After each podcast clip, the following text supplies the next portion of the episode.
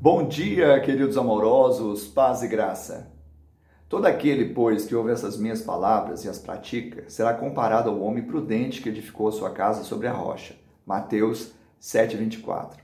Este é o final do Sermão do Monte. Jesus ensina que há dois construtores, duas casas. Nós somos os construtores e as casas falam das nossas vidas ou fim delas. Nós sabemos que há um construtor prudente, outro insensato. A primeira casa resistiu às tempestades da vida e o julgamento.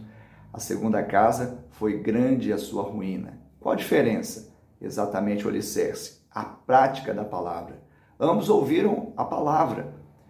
Ambos tinham casas aparentemente belas e fortes, mas o que contou no final não foi a sua aparência externa, e sim o alicerce sobre o qual foi edificada. Eu tenho dois lembretes para você.